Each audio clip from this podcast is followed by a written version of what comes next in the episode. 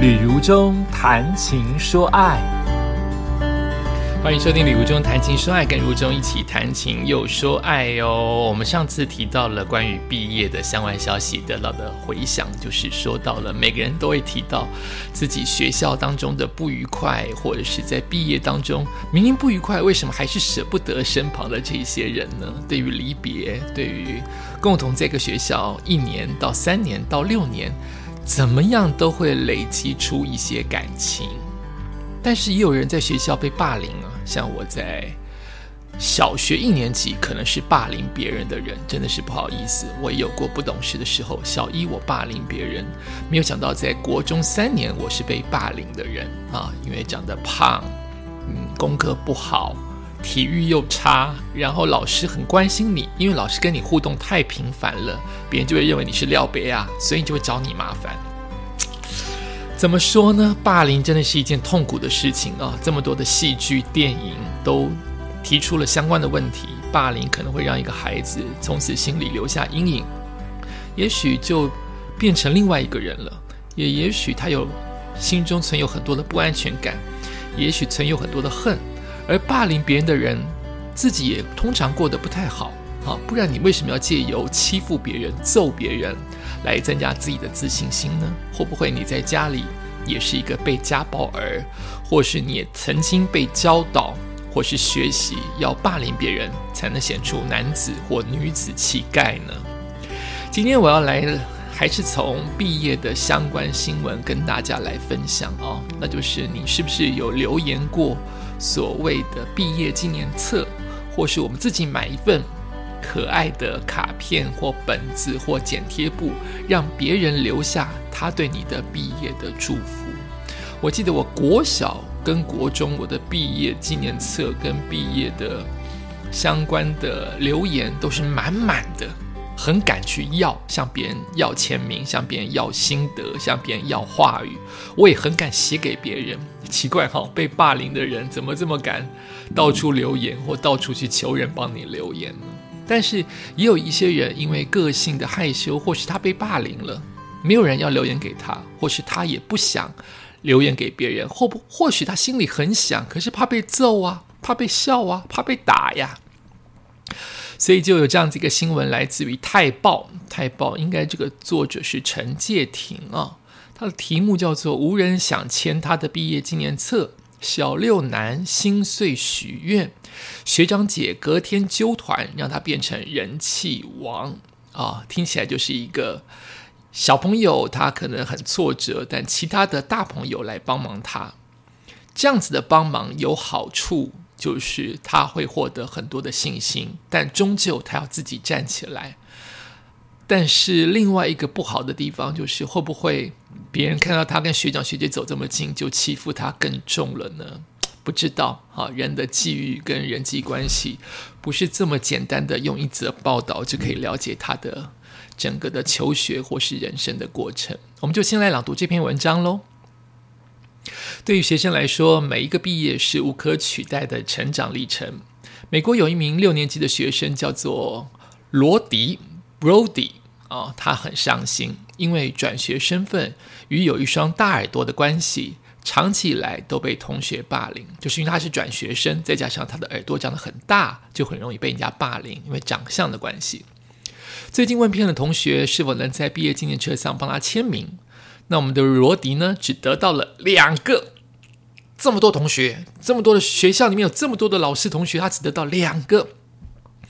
他很尴尬，既然自己签上了这句话，叫做“罗迪，希望你多交一些朋友”，自己写给自己看哦，就是我罗迪留给我自己，告诉罗迪这位小朋友说：“我希望你多交一些朋友。”他的妈妈看了很心疼，决定帮他做一件事，结果完全超乎预期，竟然有很多的学长姐主动揪团为我们的罗迪来签名，帮他重新找回了笑容。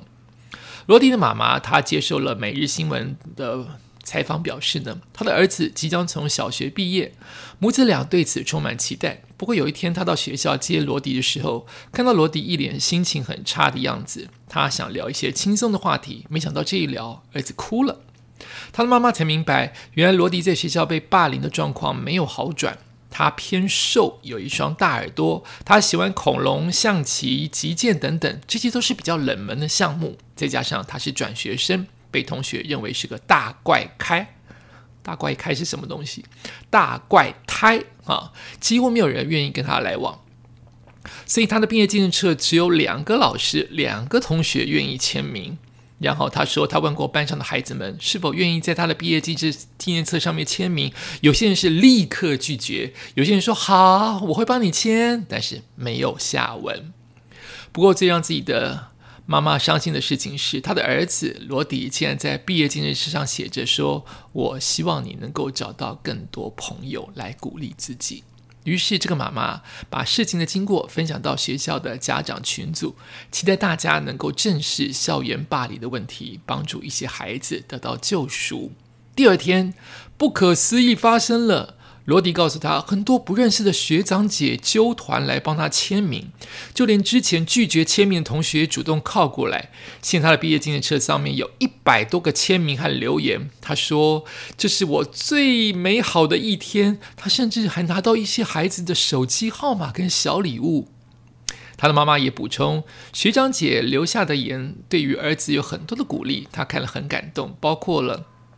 罗迪，你是最善良的孩子，你是值得被爱的，不要被其他那些孩子影响了。罗迪，我希望你有一个美好的夏天，你值得，你很重要。嘿，罗迪，永远不要改变，不要低头。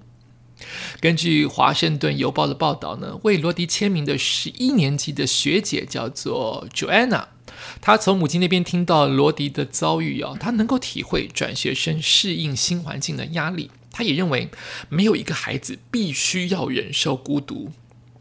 从毕业纪念册上的签名数量可以看出一个人受欢迎的程度，也意味着他自己有很多的朋友。于是，Jenna 就号召几个朋友去帮罗迪签名，希望他能够摆脱被霸凌的阴影。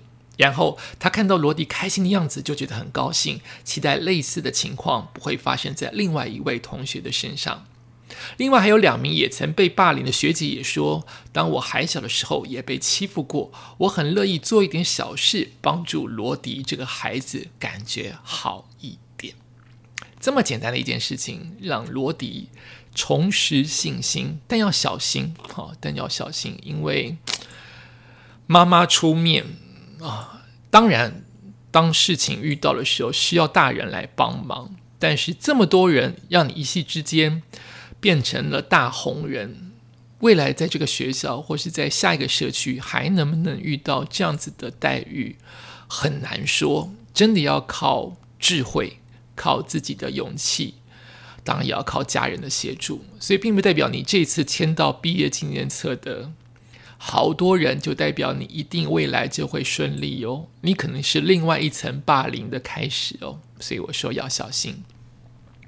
再过几天就是父亲节了，父亲节快乐！祝福普天下的父亲，父亲节快乐！所以我也想用接下来这篇文章来祝福所有天下的爸爸。这来自于《泰报》吴婷怡他所写的一篇啊报道，这应该是对岸的消息啊，用一千四百斤的钢筋来铸雕塑。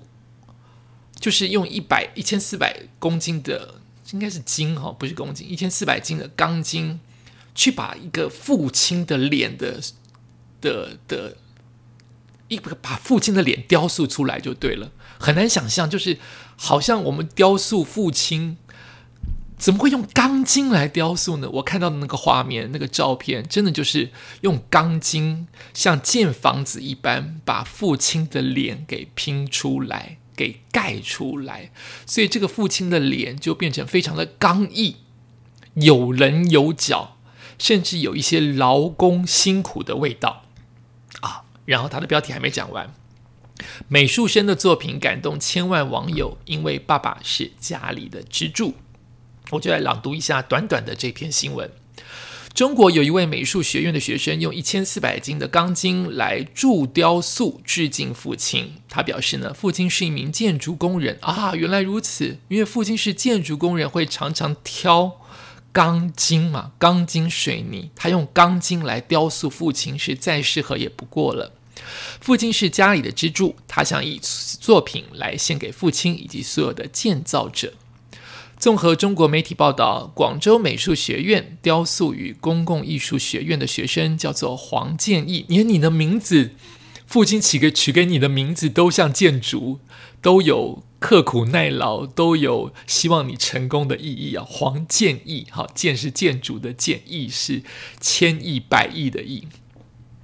他以自己父亲为原型制作建筑工人雕塑。花了三个月的时间，将一千四百斤的废铁、钢筋等材料进行切割焊接。那这一位黄同学说，父亲是家里的支柱，想透过这个作品呢，向父亲以及所有的建造者来致敬。黄建义在构思毕业作品的时候，第一时间就想到自己的爸爸，因为自己的爸爸做了三十多年的建筑工人，一直在为家庭默默的付出，为城市的建筑。